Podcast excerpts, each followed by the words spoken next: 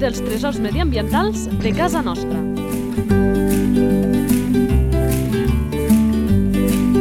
Un espai conduït per Francesc Balanyà. Molt bones a tots i a totes. Seguim amb això que tant ens agrada, que és descobrir com resa aquesta cançó inicial, aquesta carreta del programa, els nostres tresors medioambientals.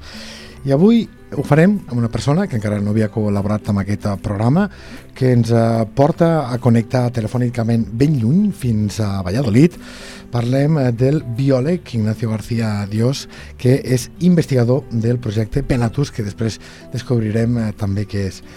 Ignacio, molt bones, muy buenas. Buenas tardes.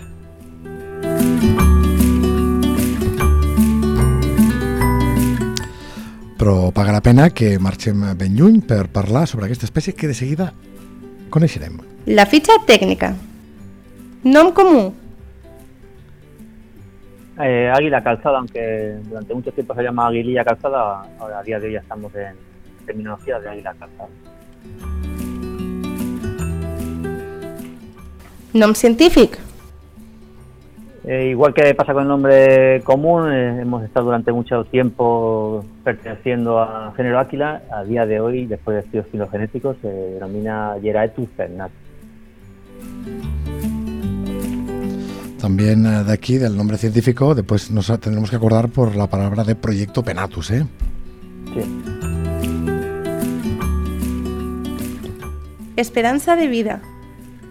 Pues en, a día de hoy en, en- no se tienen datos eh, demostrados científicamente con emisores que cuando más o menos la, nacimiento y mortalidad tenemos que andar investigando con los datos que hay de anillamiento y recuperaciones del aseo y aranzadi y el animal más longevo que hay estimado en España que se supo que se anilló en el año 86 como pollo fue recuperado en el año 2010 en el Centro de Recuperación de los Hornos de Cáceres, vivo y posteriormente liberado. Es decir, que estaríamos hablando de una edad de unos 24 años de longevidad, aunque posiblemente, como eh, se, ha demostrado en algún artículo científico de, de Doñana, se puede estimar una edad de unos 8 años de vida media en aquella población, aunque podríamos eh, estimar eh, en nuestra población 12 o 14 años sería la, vida media de una águila lanzada.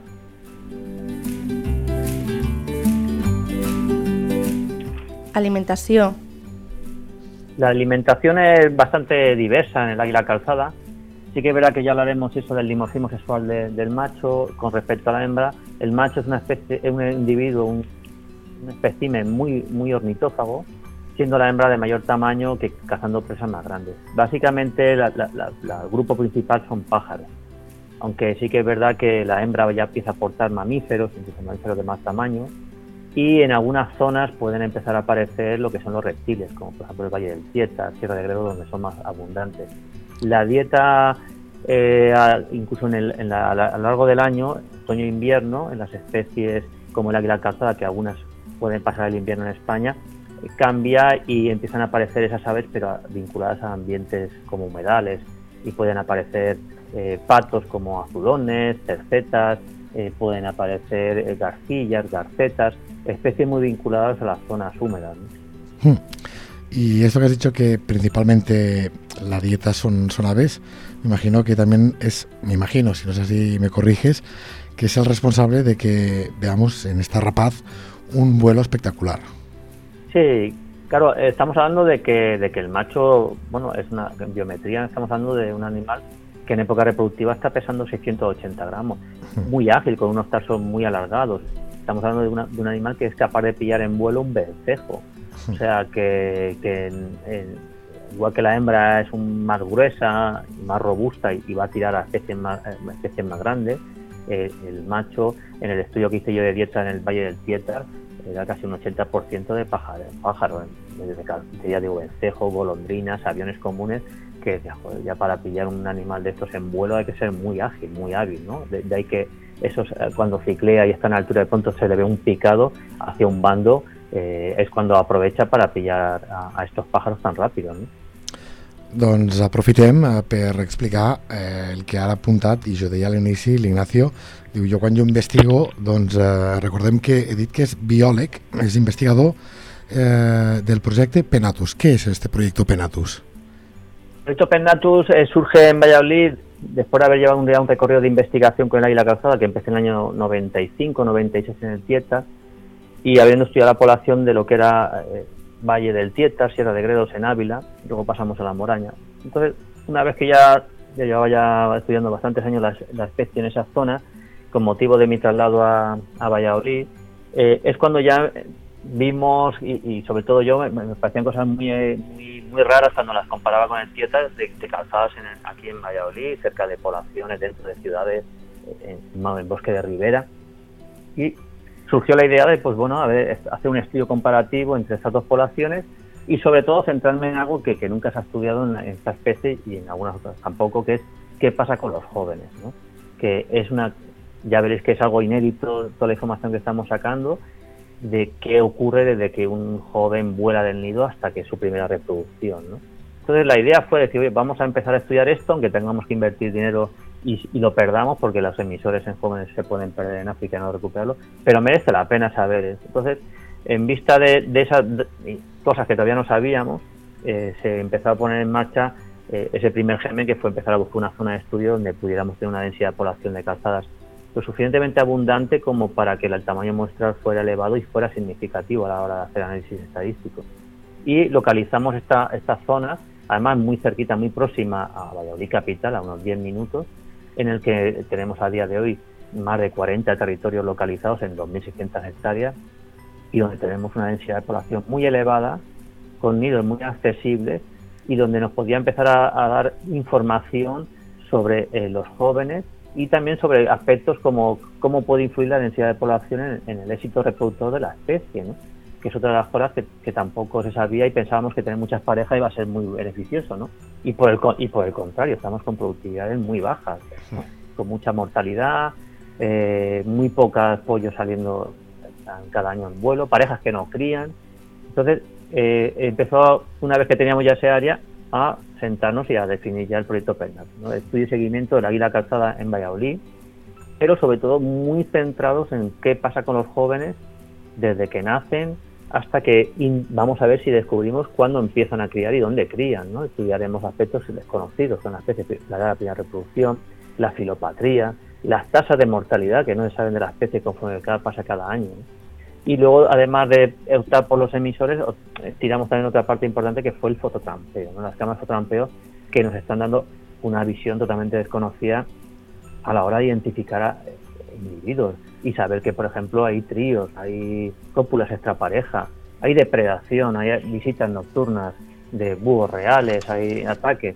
Todo eso eh, llegamos ahora a día de hoy a analizar vídeo por vídeo, incluso tener una base de cada individuo quién es, si repite, si no repite, si entra un individuo nuevo.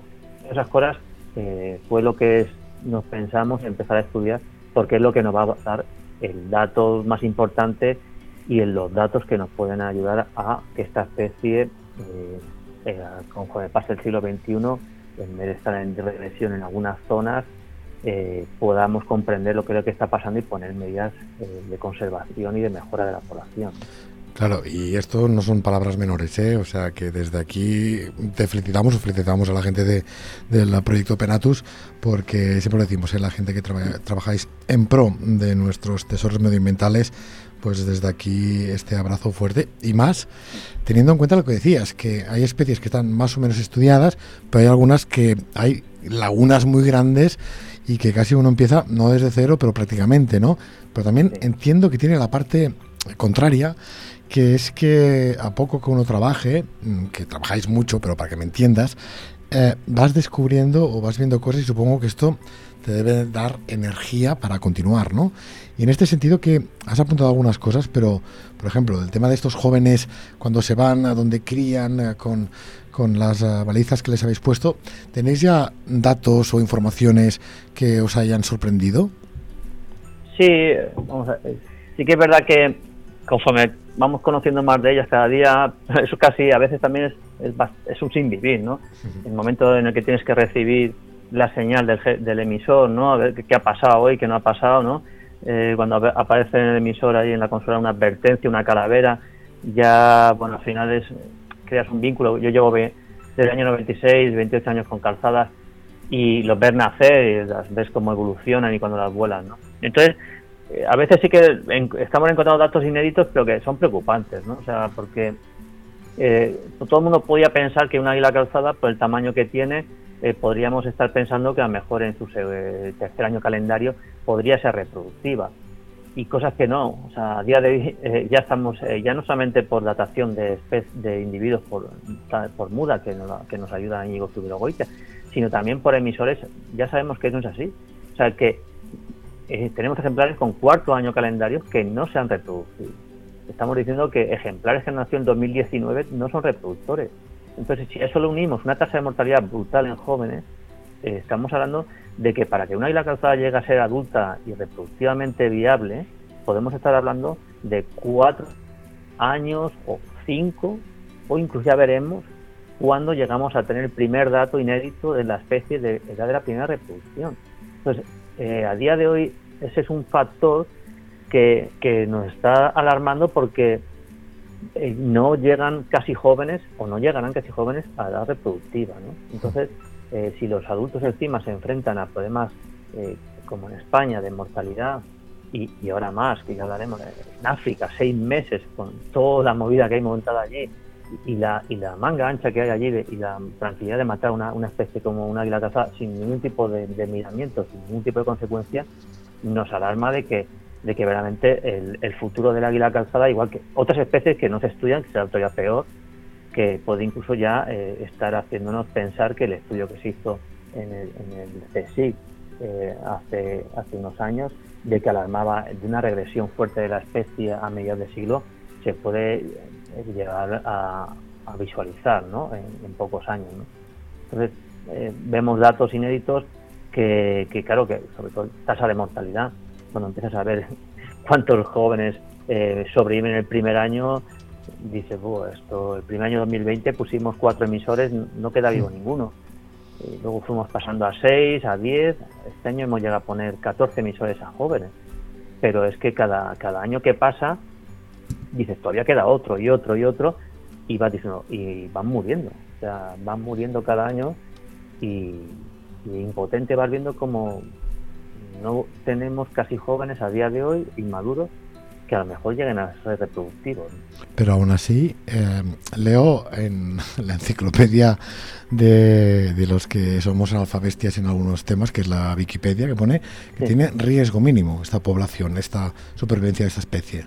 Sí, ese es, bueno, ese es el, caballo de batalla, de, que también es una de las cosas que en el proyecto Pernatus y, de las cosas que me propuse que se haga esa revisión. O sea, el problema de, que, de que el águila casada esté catalogada como less concert, como preocupación menor en Europa, es como consecuencia de, del censo que hubo de rapaces forestales en el 2011, en el que se estimó eh, nada más y nada menos que más de 18.000 bueno, 18.490 parejas reproductoras a través de algunos modelos estadísticos y, de, hábitat, lo cual era una locura. Al año siguiente, en el 2012, Blanco y colaboradores eh, publicaron y estaba totalmente sobreestimada. O sea, había eh, poblaciones que decían, este primer estudio de calzadas en, Alicante, en misma zona, de que en principio había más de 100 parejas y resulta que, por el tema de ya de prospección del terreno se movía una, una horquilla entre 0, 3, 4 parejas. ¿Vale? Entonces, eh, ¿qué pasa? Que si Europa coge el censo, eh, la estimación de, ese censo de rapaces de 18.000, 18.490 parejas reproductoras solamente en España, si metemos la de Francia, Portugal, si la multiplicamos por un pollo, aunque sea al año de cada pareja volandero, estamos hablando de que había en España eh, pues casi 50.000 calzadas. Coño, pues tiene que extrañarte una cosa cuando no pasan por el estrecho 50.000 calzadas, ¿no? Entonces, eh, luego ahora también hay un estudio que están haciendo en la Junta de Andalucía, Universidad de Cádiz, en un proyecto que se llama eh, Índalo, que es sobre cómo influye el cambio climático, son, claro, son primeros datos así, coger con pistas a lo mejor, pero claro, ya ellos están haciendo censos en medio otoñales, censos primaverales de, lo que sube de, África en determinadas especies. Bueno, aunque no sea significativo todavía esos datos y no puedan extrapolarse, ya no estamos hablando de tantas calzadas, ya estamos diciendo que en 2022 anotaron 8.975 y en el 2023 10.329 ejemplares que en principio por la fecha de paso son adultos reproductores. O sea que ya estamos muy alejados de esas burradas de, parejas. Pero es que todavía, gracias al estudio, al proyecto Pennatus, que esto también, bueno, ya, se, publicaremos, eh, a ver si el año que viene ya podemos sacar alguna publicación, eh, es que las calzadas que hay en España, aunque diga uno que hay muchas calzadas, eh, gracias a la telemetría estamos viendo que hay ejemplares que no son reproductores, porque el segundo año calendario, el tercer año calendario, incluso el cuarto año calendario, están en España en época de reproducción, pero no se reproducen. Que es otra cosa que tampoco sabía qué pasaba con los jóvenes, pues ahora ya lo sabemos. Están aquí, gran parte de ellos, hay alguno que se queda en África, pero la gran mayoría de los inmaduros están en España a día de hoy, criando, bueno, no criando. Entonces, Claro, la gente ve una calza y piensa que es un individuo reproductor, no, es un inmaduro y no se va y no va a criar, no tiene a veces ni territorio, ¿no? Se mueven, hay, ejemplares que se mueven más de 100 kilómetros diarios. Tengo ejemplares que se han levantado en la zona de Talavera, han acabado en la Sierra de Gredos y se han vuelto, hmm. más de 120 kilómetros en un día, que pasa por diferentes cuadrículas. Entonces, luego, luego no, podemos hacer un censo de una especie a través de cualitativamente ver en qué cuadrículas, si hay cuadrículas que aparecen calzadas en época reproductiva es que las que estáis contando posiblemente no son reproductoras, son inmaduros y estamos sobrevalorando la población. Por lo tanto, lo que pensamos es hay que empezar a, ya hacer censos cuantitativos de determinadas zonas de España que sean extrapolables al resto de España. Pero tenemos que ya empezar a desterrar esa estimación que se demostró al año siguiente que era sobrevalorada y real, incluso en el, Atlas europeos que ha habido eh, recientemente, el segundo European Breeding Atlas, nos lo han dicho. Cuidado que se está en España. Eh, estamos hablando que en el de Gibraltar la estimación de, de rubia eh, no llega a eso. Estaríamos hablando de esas eh, 8.000, 9.000 parejas posiblemente en España. Entonces, en Europa aparecen 18.000 parejas, no, no solamente individuos, 18.000 parejas en España, te salen ahí y dices, aquí hay casi 37.000 individuos adultos. No.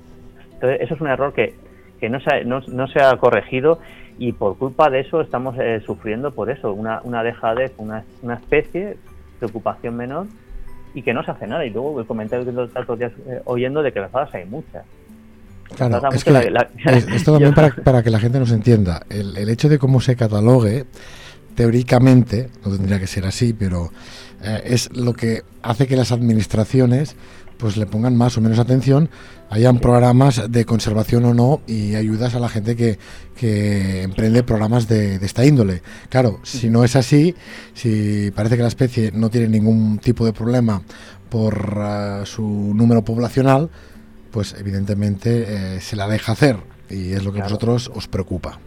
Claro, y más eh, eh, ahora ya antes, bueno, eh, podía tener uno de enfado, decía, pero es que ahora, ahora, ahora demostramos con telemetría, con movimiento. O sea, tenemos ejemplares aquí de cuarto año calendario que pasan, están pasando aquí eh, su segundo año en Valladolid y de repente un día se levantan y, nos aparecen en Madrid y eh, últimamente Sabrina está pasando unos días en, hacia La Mancha, tranquilamente, abajo hasta Cuenca y dentro de unos días se volverá otra vez a Valladolid. Y dices, joder, es que... Claro, entonces si estamos contando animales o tú ves un individuo fijado durante un día en una zona, eso no es un territorio, aunque luego te vuelvas loco a buscar el nido no lo vas a encontrar, ¿vale? Entonces, claro, eso es otra ventajas que tiene lo que es el marcaje y, el equipamiento con, con emisores eh, GPS, GSM o satelitales que nos están descubriendo muchas cosas súper interesantes. Bueno, mira, Sabina descubriendo ahora está eh, cerca de Alcázar de San Juan, en Ciudad Real. ¿no? y volverá a su sitio de unos días. Pues si pasa por Ciudad Real, pasa por Toledo, pasa por Madrid, dirán que, oh, esa calzada, ¿cuántas calzadas hay? ¿no? Totalmente descabellado. ¿no? Como estábamos hablando ya de, de, estas cuestiones, vamos a profundizar un poquito más. Problemáticas. Claro, hemos hablado ya de, de cosas importantes que cabe tener en cuenta en, en, en, esta especie, sobre sus problemáticas. ¿Hay otras que no hayamos hablado que merecen también a nuestro análisis? Sí, vamos. El bueno, una de las cosas que, tenemos que diferenciar entre los problemas que tiene la calzada en, España, Europa y lo, y lo, que está pasando en el Sahel, ¿no? Que es Otra de las cosas que también a veces eh, nos preocupa porque por muchas mm, leyes, normativas que haya medioambiental en Europa y en España para proteger una especie, estamos hablando que las calzadas eh, de Pucela, de Valladolid, eh, todas, no tenemos ningún ejemplar, de todos los ejemplares que tenemos con emisores, se queda pasar el invierno en España. Son todas migradoras transaharianas. ¿Y dónde migran? Pues en la zona peor, la más conflictiva que hay en África. Además, ahora últimamente, con el último golpe de Estado de habido en Níger, esa es una zona de, invernada. Mali, otro sitio donde ni las coberturas de telefonía funcionan. Eh, Burkina Faso, estamos hablando que se pasan seis meses en el sitio más conflictivo que hay en, el continente africano. Y donde se mata impunemente una águila calzada, los motivos que sea, eso lo podemos discutir, pero que podemos proteger mucho las calzadas en Europa, pero es que puede llegar un momento en que no suban calzadas de, África como queramos, porque ahí van a, están, nosotros ya hemos, hemos perdido varios ejemplares allí. Y este año estamos viendo que no han llegado calzadas a territorios donde eran frecuentes las calzadas. Y eso es porque no están subiendo ya de, África. Entonces, la persecución que tienen allí y sobre todo una cosa que también tenemos que pensar es el cambio climático, cómo está cambiando el hábitat, la climatología, la disponibilidad de presas y, la presión social por la falta de alimentos, es una cosa que también nos tiene que hacer pensar de que calzadas, igual que pasará con culebreras y otras especies, en África son seis meses que si no se colabora con los países eh, africanos o se ve alguna medida de protección o colaboración, van a morir muchísimos ejemplares y no vamos a tener nada que proteger. Eso tenemos que tener que pensarlo, que al final aquí es Europa-África, pero es que África es trascendental en esto. Y, de hecho son jóvenes, que jóvenes que tienen que pasar muchos años en África hasta que vuelvan a reproducirse a España. Pues entonces, eh, como no, el primer año mejor se te salva uno de cuatro, el segundo año se salva y el tercero te lo matan, ¿no? Como ha pasado, ¿no? Y dices, claro, son tantos años que la lotería al final te toca, te toca algo, ¿no? Mm. Iba a decir que eh, es importante esta reflexión eh, nos gusta que la hagas porque la hemos visto también en otras especies que pasa más de lo mismo. Con los abejarucos, la trinca, que es el pájaro más amenazado de toda la de, de hecho es el vertebrado más amenazado de toda la península ibérica, que también tiene otras problemáticas cuando llegan a África que hacen que vuelvan muy, muy poquitos, ¿no? Por tanto, sí, que este llamamiento al entendimiento entre, porque estas son cuestiones políticas, entre nuestros representantes y los de ahí, es capital para lo que decías, ¿eh? para proteger algunas especies que a veces nos focalizamos solo en qué podemos hacer aquí en casa, pero claro, si son especies migratorias como las que estamos hablando y allá eh, la cosa no va bien, incluso como apuntabas va peor, pues de poco sirve. Claro, eh, sí, sí, mucha protección en España pero yo lo que te digo, a lo mejor ya dentro de décadas no tenemos nada que proteger, mucha ley Ahí, abajo. Y luego si encima los individuos que entran a, España, que vuelven a España, eh, nos encontramos además con unos problemas como puede ser la electrocución en calzadas, que, en un estudio que hice de, todos los centros de recuperación de, España, desde que habían empezado a funcionar, sacamos 4.731 registros de calzadas entradas y estamos hablando que el 15-51% de calzadas entraban electrocutadas. Pero bueno, lo, más de cerebral ya lo, que más te, alucina es que un 11,16 era por disparo. O sea, bueno, que te maten una calzada en África por motivos de alimentación o porque se ha comido un pollo, porque tiene una mecha como una calzada de un kilo, bueno, podéis llegar a comprenderlo, pero que en España el 11,16%, 528 calzadas, se las maten de un tiro, como también nos han matado aquí algún ejemplar, es, alucinante, ¿no? Entonces, si unimos lo que pasa en África, las que llegan aquí se encuentran con electrocuciones, disparos, eh, eólicas y, demás, pues bueno, pues eh, tienes ahí un caldo cultivo que dices, bueno, entre esto, si encima ya metemos al factor de predación de azores y búhos sobre pollo y adultos y una baja productividad, pues hombre, claro, los parámetros reproductivos salen bajísimos. Eso a la larga eh, iremos viendo cómo, y sobre todo en, nuestra zona lo vemos, como hay una pérdida anual de territorios donde son, eran típicos las calzadas y ahora ya no existen. De hecho, también hay otro factor con el tema de las electrocuciones que no sé si compartes, yo particularmente sí, que ves las cifras no solo con las calzadas, sino con las grandes aves y cada año pues hay entidades que, que lo denuncian, ¿no? Que lo denuncian. Y paralelamente ves las cantidades ingentes de dinero que mm, presumen las eléctricas que han conseguido, dices, y no hacéis nada para remodelar los equipos, porque hay solución a ello, hay solución. Y se habla de estos super beneficios, especialmente en estos años en que se han disparado los precios de la energía y que no se esté solucionando este problema, o como mínimo al ritmo que toca. También esto da, no sé si te pasa a ti, a mí particularmente sí, insisto, una rabia absolutamente inmensa. Sí, eh, sí, porque cuando, bueno, yo igual que cuando veo calzadas electrocutadas o me mandan fotos de calzadas eh, partidas por la mitad en, eólicos, ¿no?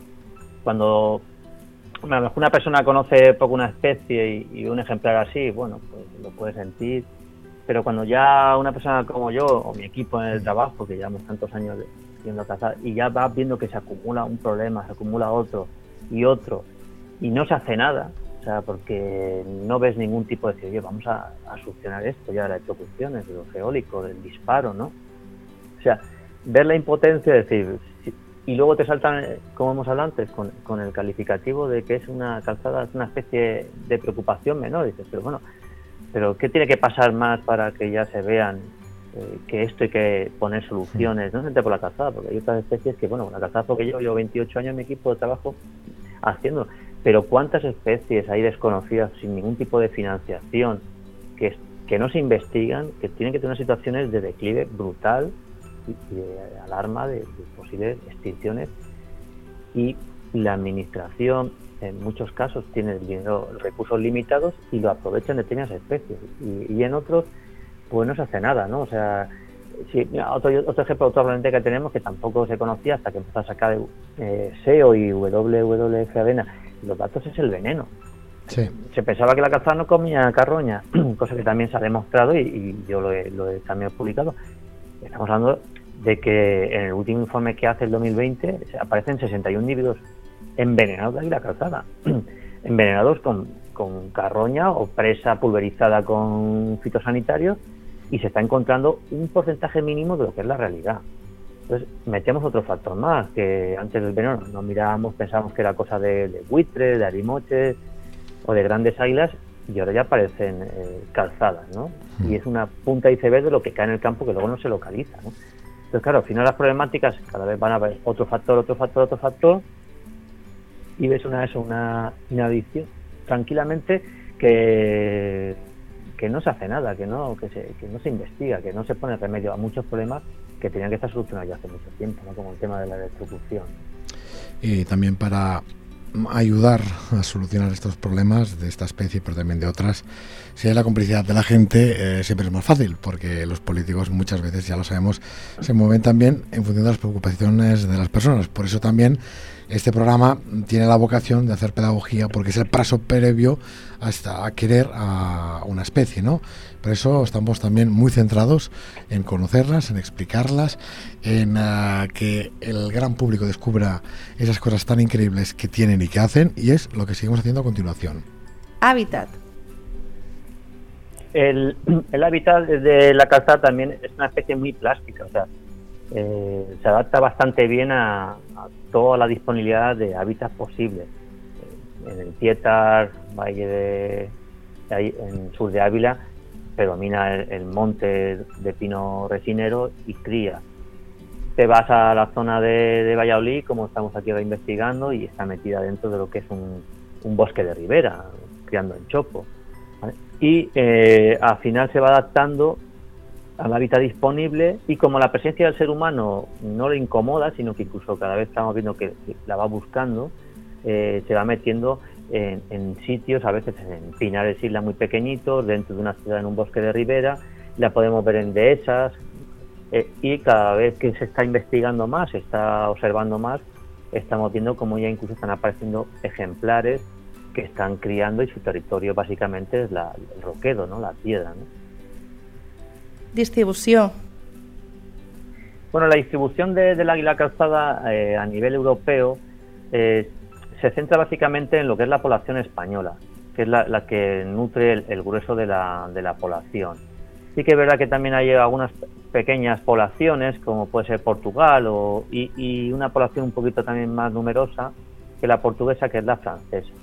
Se está viendo también, como hemos hablado antes, que hay una regresión, que esto también ya ha publicado en el último Atlas Europeos, de que la población francesa también está sufriendo una regresión en la distribución norte y sureste. Y sobre todo la, especie que también se distribuía por determinados países del, del este, también se está viendo que la población de los países del este está, en algunos casos, casi extinta o ha desaparecido. A nivel estatal, eh, en España, pues bueno, tenemos calzada tanto a nivel eh, de, las, de, las, islas, tanto las Islas Baleares como Mallorca, Menorca, que sí que son especies reproductivas sedentarias en gran parte de ellas, aunque hay otra parte que pasa a España. Y en las Islas Canarias sí que se tienen observaciones de individuos que llegan algunas veces eran en, época migratoria, pero ahora también tenemos ya citas en determinadas partes de como Gran Canaria en el que se están viendo individuos ejemplares en época reproductiva, lo cual puede hacernos pensar que ya puede ser que haya intentos de reproducción y que todavía no hayan sido identificados y detectados. A nivel estatal, lo que es la península, sí que es verdad que hay una población que es el centro oeste español y Castilla y León, donde el grueso de la población es más, más potente, Igual que eh, hace ya tiempo empezó a entrar por Cataluña y se ve que hay poblaciones que están bastante en buen estado de salud y están incrementándose. Igual que la que siempre se ha hablado como, como una posible población sedentaria, que es la zona de Andalucía, Huelva, Cádiz y, Málaga. en otras zonas es, escasa, o sea, como puede ser, por ejemplo, la zona de Levante. Alicante es una de las provincias donde menos visualizaciones, observaciones de calzada hay, igual que en el interior de Castilla-La Mancha otras zonas, como además de Cataluña, se está desplazando la calzada, como puede ser Galicia, lo que a vez hay más observaciones, no solo en época invernal, sino también en época reproductiva. Y una manera para detectar si hay un pájaro, eh, los que sabéis, no solo es verlo, sino que es escucharlo. Si por ejemplo escuchamos esto.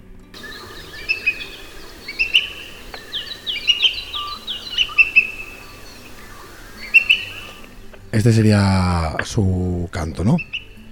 Sí, él es de las calzadas el típico canto este que escuchamos cuando llegan de migración, que también siempre hablamos cuando las calzadas se van en migración, como que el bosque queda un poco triste, porque ya te digo, es una especie del género Hieraetus con una vocalización súper rica, una gran riqueza de, de, comunicación, unos agudos muy, muy llamativos. Y esta es la típica eh, llamada, por ejemplo, que cuando empieza la época reproductiva y empiezan a llegar los individuos, ya se van llamando, ya van marcando su territorio, van avisando a sus congéneres que están allí, llamando a su pareja. Y este, este canto, perdona, ¿con, cuál lo podemos confundir? Porque, claro, eh, yo ahora lo estaba escuchando y digo, yo lo he escuchado, pero siempre hay lo que se llaman estas estas otras especies que se parecen, y después hablaremos físicamente, pero por el canto, ¿con cuál la podemos confundir fácilmente? Bueno, el canto, o sea, hay, sí que estamos viendo que hay córvidos, por ejemplo, en esa zona que sí que, que, a veces te, y yo por ejemplo en el Tieto sí que había rendajos que a veces te, te la jugaban, ¿no? O sea, porque van aprendiendo también, estos animales van aprendiendo determinados cantos y, y, a veces no, no son calzadas. Sí, en cuanto a rapalla, eh, es inconfundible, ¿no? Porque cuando empiezas a escuchar una calzada es que eh, la alegría del canto, la riqueza que tiene, esos agudos, no los tiene nadie, pero bueno, cuidado que ya tengo ahí posibles córvidos que también van aprendiendo un poco esto y también a veces van van mimetizando esos cantos y, te van, en algún momento te llegan a engañar, ¿no? En algún momento. Y también puede ser que oyamos esto.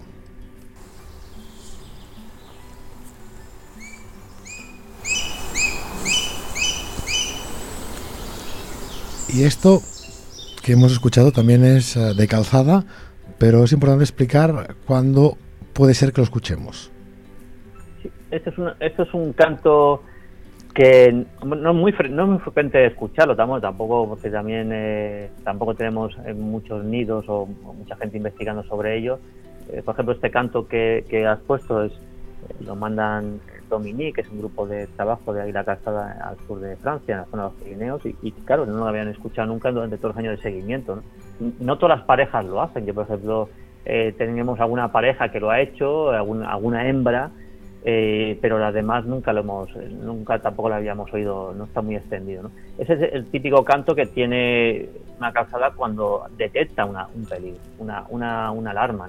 ¿no? solamente por un depredador, ¿eh? o sea, hemos tenido, te digo, una pareja y sobre todo una hembra que era visualizarnos eh, a cientos de metros de, su territorio y de su nido y como ya siempre estaba prospectando la ladera, ya avisaba a su pollo y a, su macho de que veníamos, ¿no? Y es un grito de alarma, de, cuidado que puede venir un azor o puede, en este caso, vienen humanos al territorio, ¿no? Y, y ya te digo, no es muy frecuente, pero si lo oyes es que, ya te ha detectado o ha detectado algún peligro en, cercanía del nido.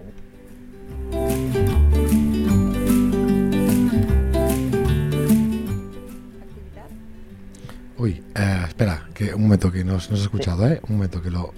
Voy a corregir esto, que lo tenía abajo, un momento. Un momento, un segundo, ¿eh? Que apunto el fallo, un momento.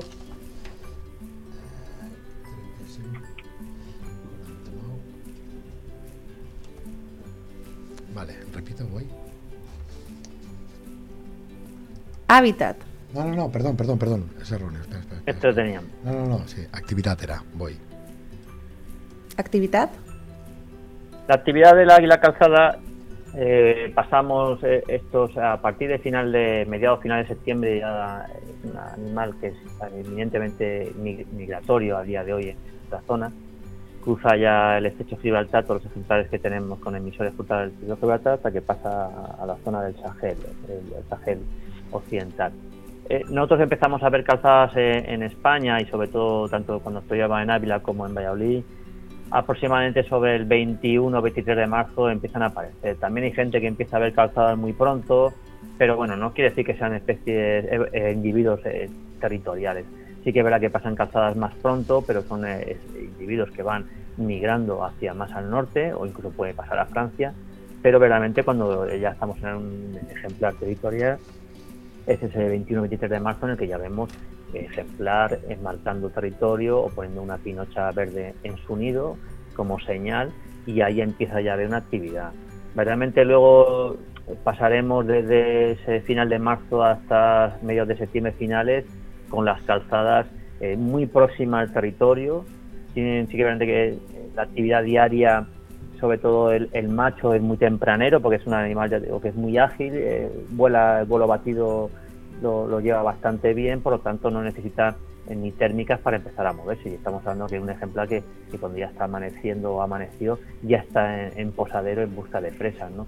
Las hembras sí que es verdad que cuando llegan al principio están muy activas porque tienen que recuperar peso de, la migración y empezar a coger esa, esa condición corporal para pasar una, una, incubación de 39 días y sigue cazando. Pero conforme van pasando los días, la hembra va parándose su actividad, va más cercana al nido, arreglo de nido, con palos, tinocha y a posadero y únicamente se dedica a, a esperar al macho que le tenga sus presas diarias, como presas nupciales, a comer, a arreglar el nido y las primeras horas del día, entre las 8 o las 11 de la mañana, se dedican a las cópulas. Luego ya a partir de las 11 el macho va a cazar y ya le trae su presa por la mañana. Y luego por la tarde sí que disminuye bastante más la actividad de las calzadas. El macho puede traer alguna otra presa por la tarde y alguna cópula, pero sí que en esa, en esa época eh, prepuesta eh, la mayor actividad es hasta, hasta esa una de la tarde o dos que venga el macho con una presa. Luego durante la, incubación la hembra se pasa todo el día echada sobre los huevos, solamente sale cuando el macho le trae la comida para comer y él, la releva. y conforme van pasando luego ya el nacimiento, tienen que ir pasando semanas hasta la tercera o cuarta semana, que es cuando ya la hembra empieza a dejar un poco a los pollos y empieza ya a ampliar su hábitat de, de caza, que bueno, con los emisores vamos viendo como cada, cada día que los pollos son grandes, la hembra va aumentando esa extensión, aunque siempre está sobrevolando por la zona. Y el macho, toda su actividad diaria es cazar, cazar, primero caza para ella, luego caza por los pollos, y cuando la hembra se desentiende ya de la crianza, eh, va a seguir siendo él el que todos los días vendrá por los pollos, a los jóvenes volanderos y a los que están volando, a llevárselos a cazar, a enseñarles a las zonas de caza, técnicas de vuelo, incluso a veces se van las hembras en migración y se queda el macho con, con ellos. O sea que realmente el esfuerzo y la actividad del macho es, es incesante durante cinco o seis meses, desde que amanece hasta que se anochece en busca de, comida y, enseñando a los jóvenes a salir adelante. Reproducción. Es de lo que hemos hablado ahora mismo. Hablas también desde papel del macho, que nos sorprende un poco, porque vemos casos en que se, se entienden absolutamente, pero este macho, mm, como vamos a decirlo así, el hombre de la familia, eh, tampoco es que sea un ejemplo, ¿eh? Ahora ha quedado muy bien, pero también tiene sus pros y sus contras, sus lados oscuros. La, la reproducción en la águila calzada, desde que llegan de sus cuarteles de invernada hasta que se produce la, la puesta, suele oscilar unas 3-4 semanas, en las que ya os digo, el, macho sí que aporta algo de material al nido, pero ese ya la que se va a encargar de preparar el nido. O sea, el macho trae sus palitos por la mañana, pero al final es ella la que los coloca. O sea, tiene que colocarla a ella, los palos, y tiene que hacer el cuenco como ella quiere, ¿no? Eh, después de esas tres cuatro semanas en las que sí que hay continuamente, porque desde que el, primer día que llegan y se, y se reencuentran en el nido, después de una migración, que suelen ser cuando son ya adultos reproductores y, y son pareja de varios años, a veces es el mismo día, o puede a lo mejor desviarse un día, dos días, ¿no? suelen ser bastante fieles a, a, la llegada. Ese primer día, aunque, aunque hayan sido pareja de otros años, y sean los mismos individuos que los podemos certificar con, con fotografía de fotogrampeo, eh, la hembra todavía es bastante recelosa a él, ¿no? No acepta todavía las cópulas en esos primeros momentos, ¿no?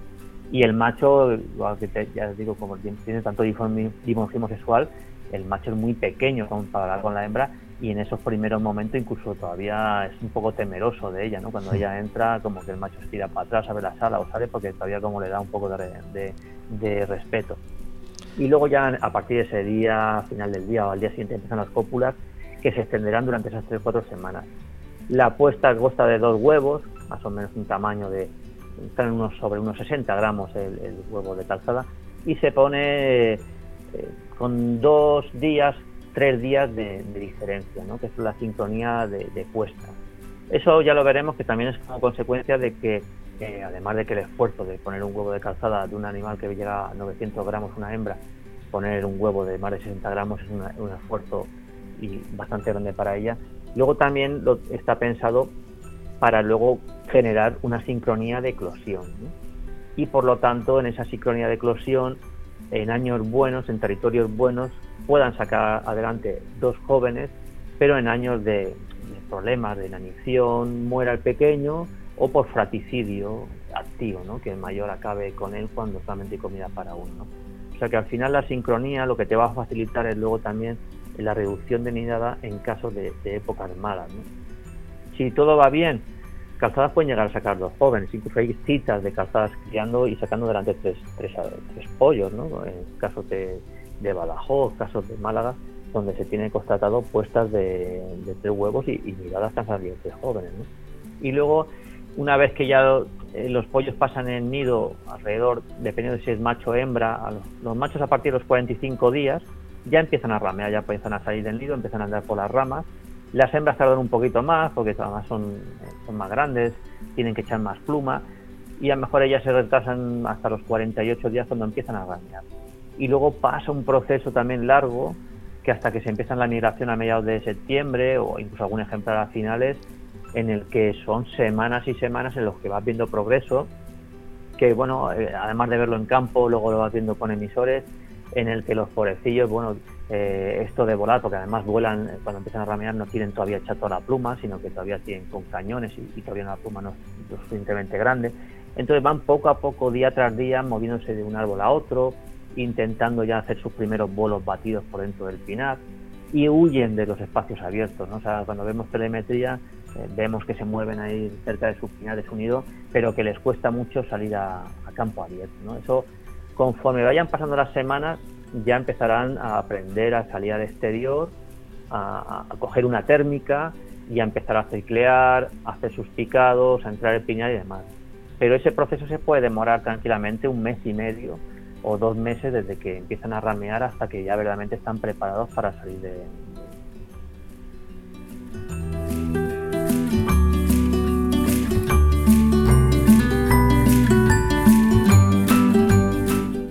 Curiositats.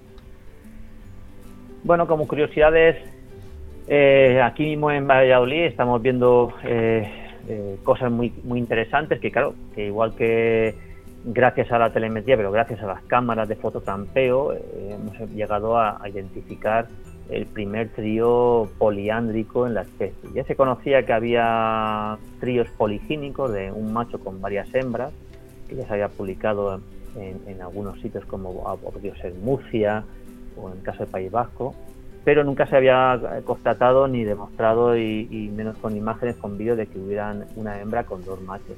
Gracias a, eso, a, la capacidad que tenemos hoy en día de utilizar tecnología como fototampeo, además con cámaras que utilizamos nosotros con LED negros invisibles para, para, el, ojo del animal, y hemos podido ver que había dos machos que eran oscuros que no era un macho, que si a lo mejor una persona va por ahí andando y ve un macho salir oscuro, puede pensar que es el mismo macho y no. Gracias a, los equipos de grabación de fotogrampeo eh, hemos identificado que hay dos, ¿no?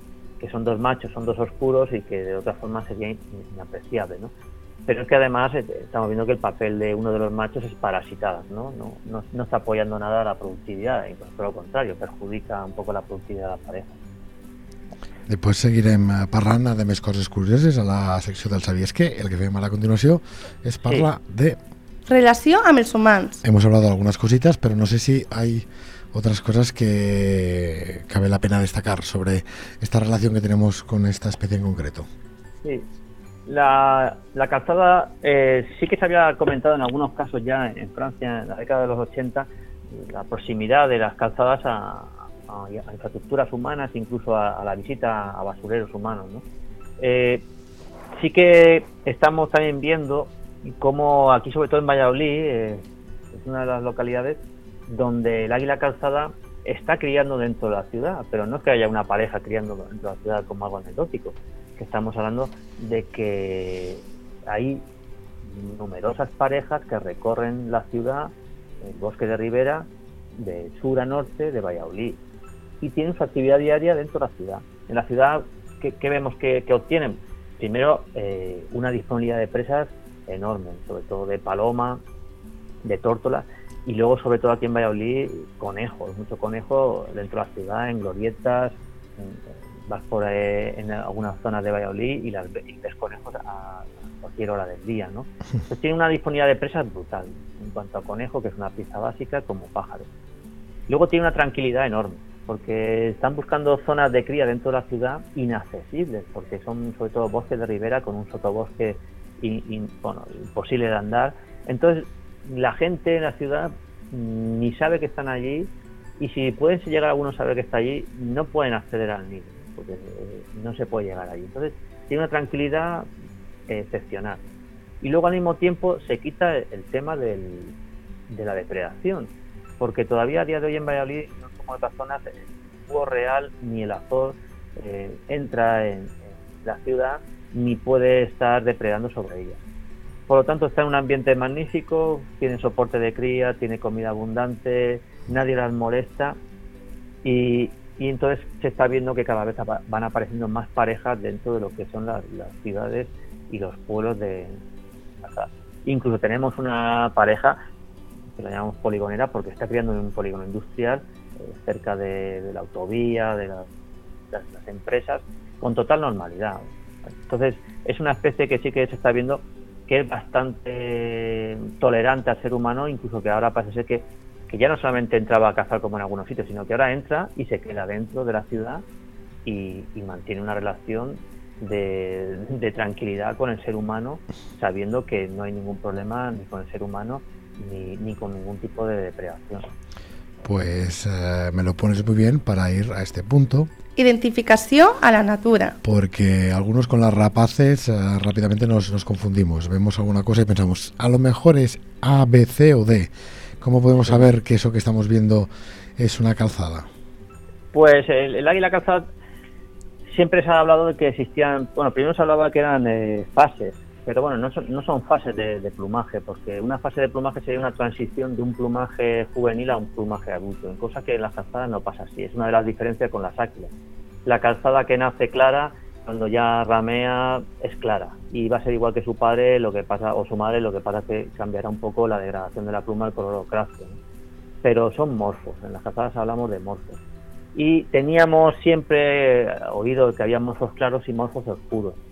Esto también es otra cosa que también ha cambiado, porque claro, básicamente claro, una calzada clara es muy fácil de identificar porque tiene un patrón de dibujo de, sobre todo ventral, muy parecido a una limoche o una cigüeña.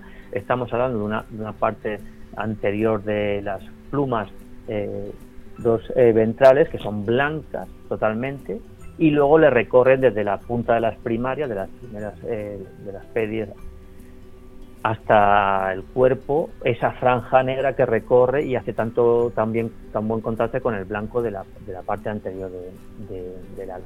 Y todo el pecho, vientre de color blanco. Hay algunos sitios que la llamaban águilas blancas. Hmm. Y, y, luego la cola, eh, bueno, tiene sus plumas de la cola, pues sí que se las calzadas es característico las dos plumas exteriores de la cola que son blanquecinas, casi es muy raro que aparezca alguna rayita ahí. Entonces ves un patrón de, plumas eh, rectrices un poco barreadas, excepto las dos exteriores. Entonces el morfo claro era también muy parecido a lo que es el alimón, eh, así blanco y, negro. El morfo oscuro, que todo el mundo decía, son morfos oscuros, bueno, lo más raro que hay en, las calzadas son los morfos oscuros. O sea, yo he manejado muy pocos ejemplares de morfos oscuros que diga este bicho es oscuro, oscuro, porque todas sus plumas, desde la parte anterior de la ala posterior, son marrón oscuro o negro. ¿no? Esas son las más escasas. Eso ya lo decían hasta cuando vino aquí Bren a España en el siglo XVIII ya lo dijo que además eso, eso lo sabían porque disparaban y bajaban a los bichos y decían que no, que lo más raro era un bicho oscuro, que lo que había una cosa que llamaban ellos que eran chocolate, ¿no? Y eso también se demostró ya en, Israel en la década de los 80 que en un paso migratorio se encontraban bichos que, no eran ni blancos ni el negro total oscuro de calzada, era una cosa intermedia, que es la que llaman ellos herrumbroso o intermedio, ¿no? El rufus, que era una calzada normal, pero en la parte anterior del ala era de color anaranjado, herrumbroso, rojizo, y luego le recorría, esa dividía ese color naranja con el negro total de, las plumas primarias secundarias, unas pequeñas plumas negras. Y eso es lo que ahora vemos lo más común eh, dentro de lo que son los oscuros, es el morfo intermedio. Eh, yo morfos, yo tengo morfos oscuros totales, eh, conozco poco, ¿no? Y luego ya bueno, hablaremos que el claro tiene ese parecido con Alimoche, el morfo intermedio de la calzada tiene muy, mucho parecido con el Milano real y el morfo oscuro de una calzada tiene mucho parecido con una especie como el Milano negro. estamos hablando de que hay que camuflarse con animales carroñeros o animales que no depredan sobre las presas de la calzada, que es lo que hablamos de la mitría, que es una forma de como de confundir, de, hacer que las presas se, se confíen para poder atacar sobre ellas.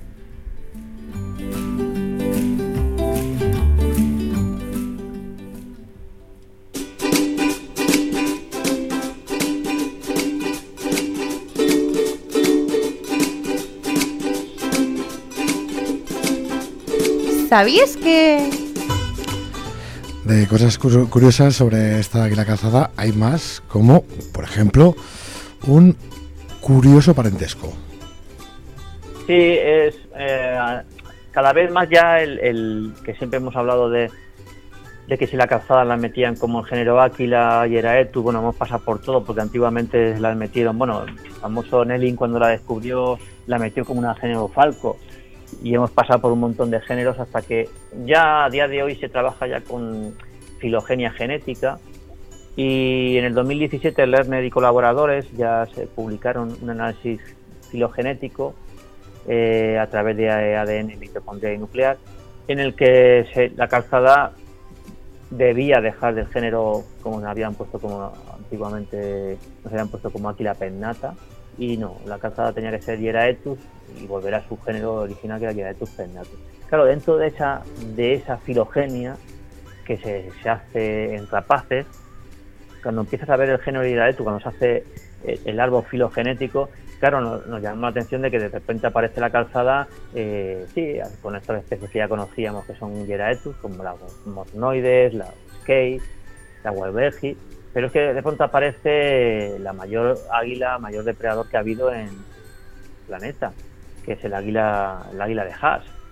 Es decir, estamos hablando de que aunque seamos la peor de las aguilillas, la, la- la águila más pequeñaja que hay ahora, eh, española, aunque bueno, somos españolas la mitad, la mitad africana, estamos emparentados con, con el mayor depredador que ha habido en el planeta, ¿no? El, el- el animal más grande que depredaba sobre moas en la zona del continente de Oceanía. De ahí que, seamos eh, una curiosidad más de decir, ahora una calzada de 700 gramos eh, hasta filogenéticamente emparentada con animales que llegaban a pesar a 10, 15 kilos. ¿no? Sí, sí. Eh, si ponéis esto de águila de Haish al, al Google, impacta mucho ver el tamaño de, este, este bicho. ¿eh?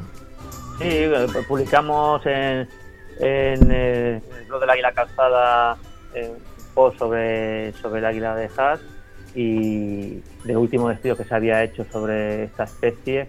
Y claro, cuando verdaderamente ves el, eh, a los moas como el tamaño que tenía este ejemplar eh, es sobrecogedor, ¿no? Y bueno, al final como terminó fue extinguirse por la presión humana.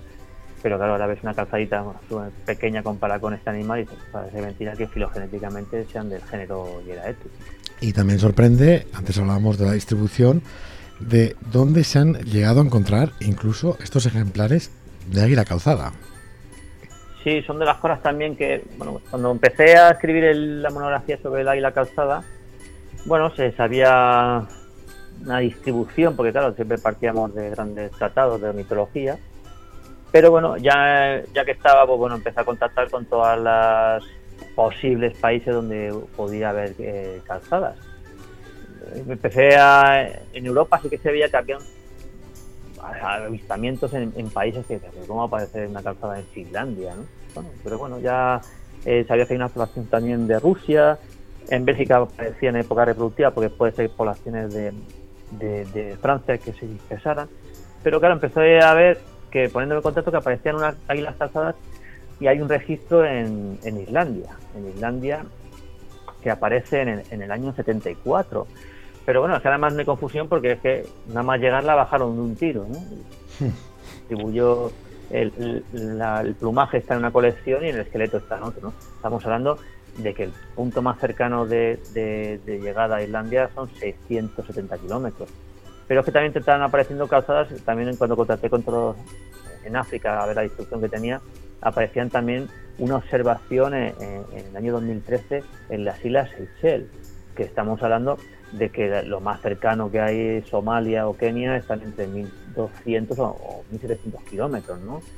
Y últimamente estamos viendo también calzadas grabadas con vídeo en la isla de Madeira, que estamos hablando de que tienen que llegar a, a Islas Canarias y de ahí tirar para, para el norte, que ya hay cuatro, cuatro registros, hubo en el 2008-2009, con una distancia de 660 kilómetros de distancia de, de la costa en Canarias. ¿no?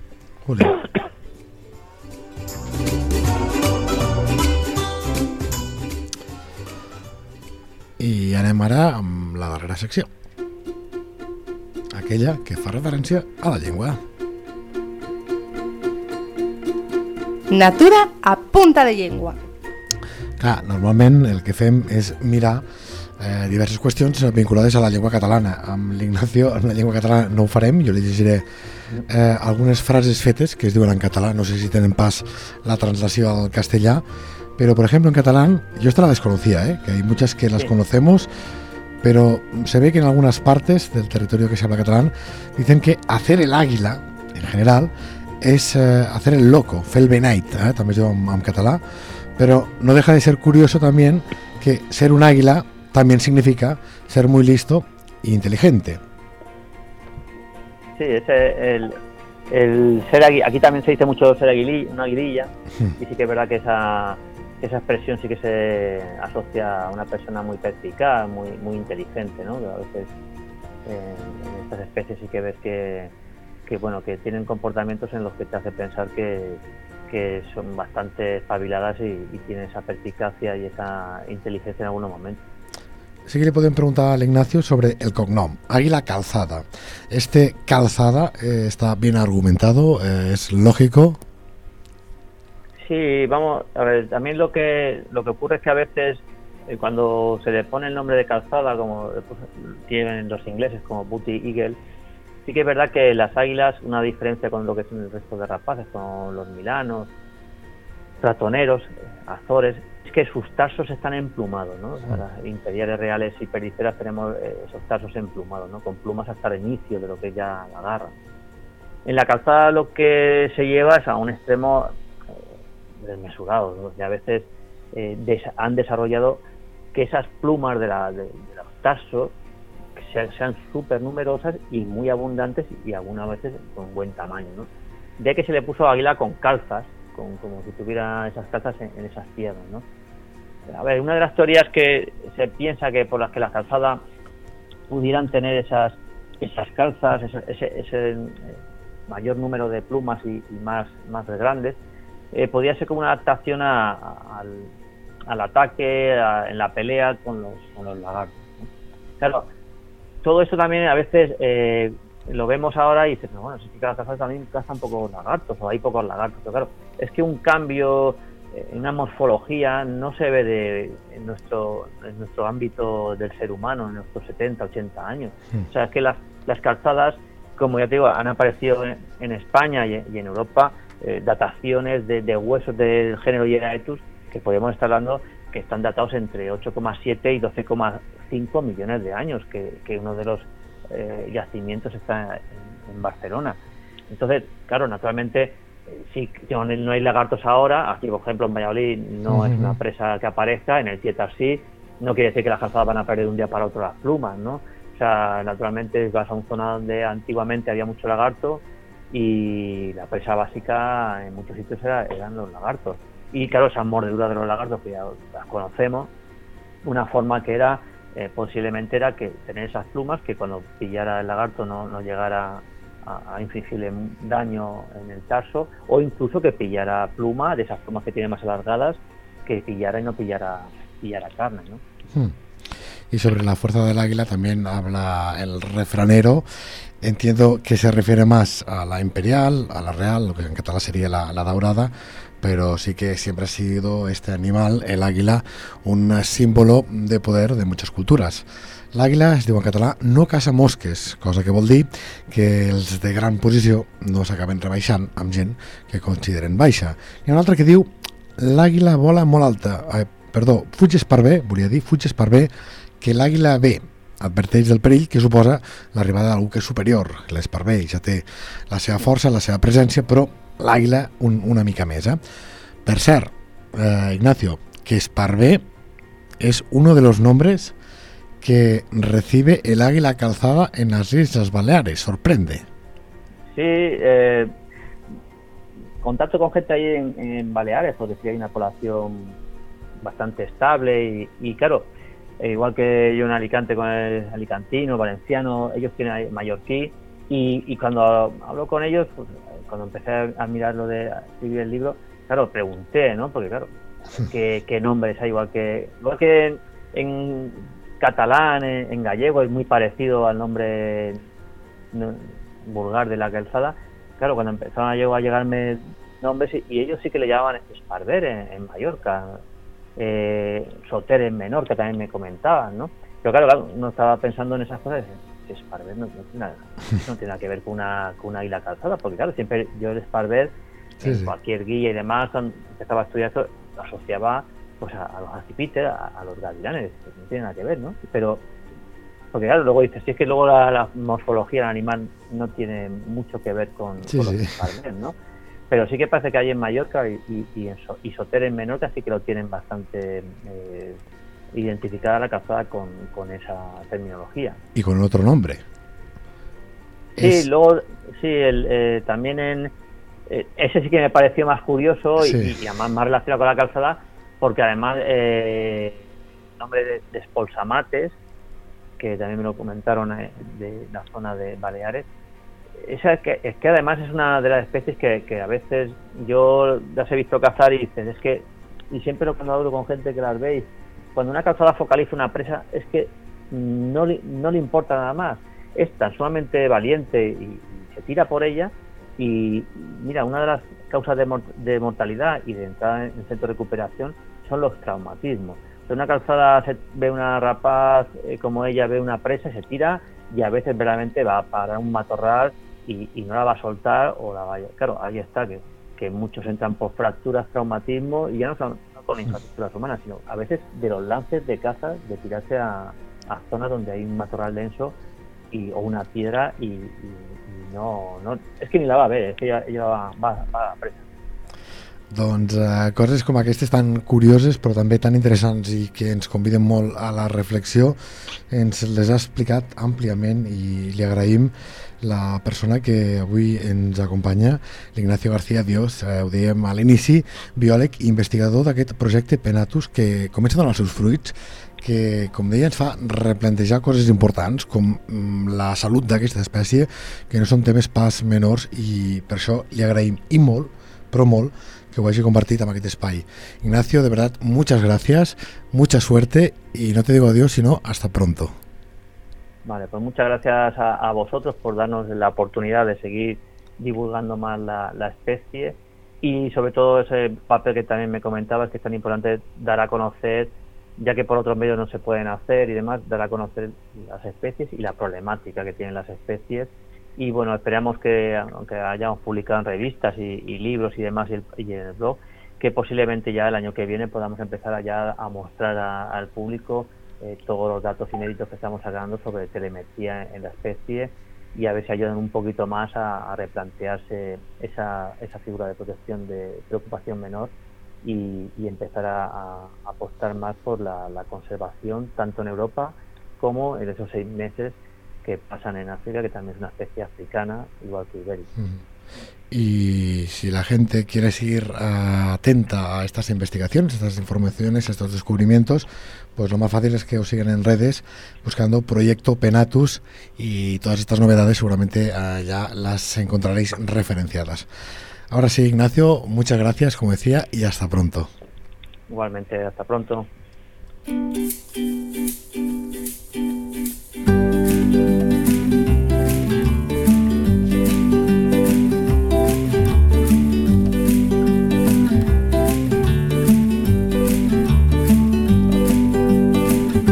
La teva entitat vol explicar un tresor de casa nostra? Un animal, una planta o un indret? Si és així, envia un correu a lleida24 arroba lleida24.cat. Lleida Natura, l'espai dels tresors mediambientals de casa nostra. Un espai conduït per Francesc Balanyà.